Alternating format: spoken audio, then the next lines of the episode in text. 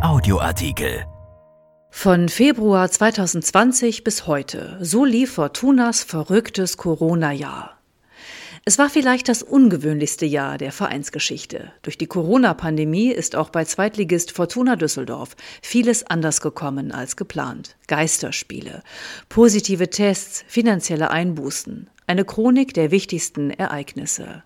Von Pascal Biedenweg, Gianni Costa und Bernd Julitz.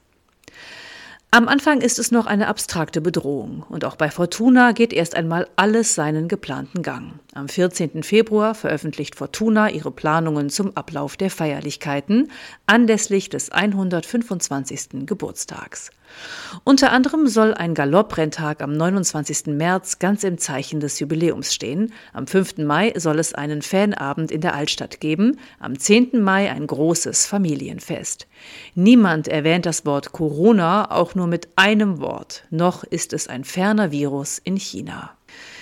In der Bar 95 steigt am 27. Februar ein Mitgliederforum mit 100 Fans. Corona ist dabei kein Thema. Am selben Tag erscheint bei RP Online der Artikel Erste FC Köln stockt Reinigungspersonal im Stadion auf. Grund, das Coronavirus rückt näher.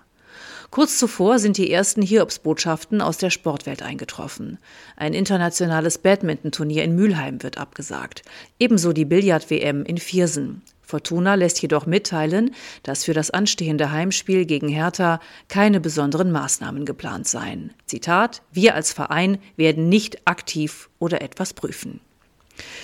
Die Geschichte sollte den Verein schnell eines Besseren belehren. Und es sollten noch viele weitere Prüfungen auf Fortuna warten. Als der Ball plötzlich nicht mehr rollte, blickten viele Sportmanager im Land ziemlich ratlos drein.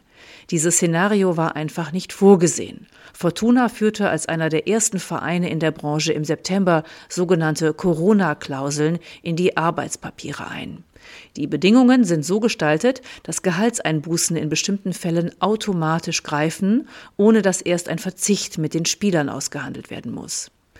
Bei neuen Verträgen werden wir solche Klauseln berücksichtigen, bestätigte Sportvorstand Uwe Klein. Solche und viele weiteren Geschichten haben sich in dem Corona-Jahr bei Fortuna ereignet. Wir gehen noch einmal auf eine spannende Zeitreise und erzählen Monat für Monat, was in der Welt passiert ist und was das für Fortuna bedeutet hat. Ein Artikel von Pascal Biedenweg, Gianni Costa und Bernd Jolitz, erschienen in der Rheinischen Post am 17. März 2021 und bei RP Online. RP Audioartikel. Ein Angebot von RP Plus.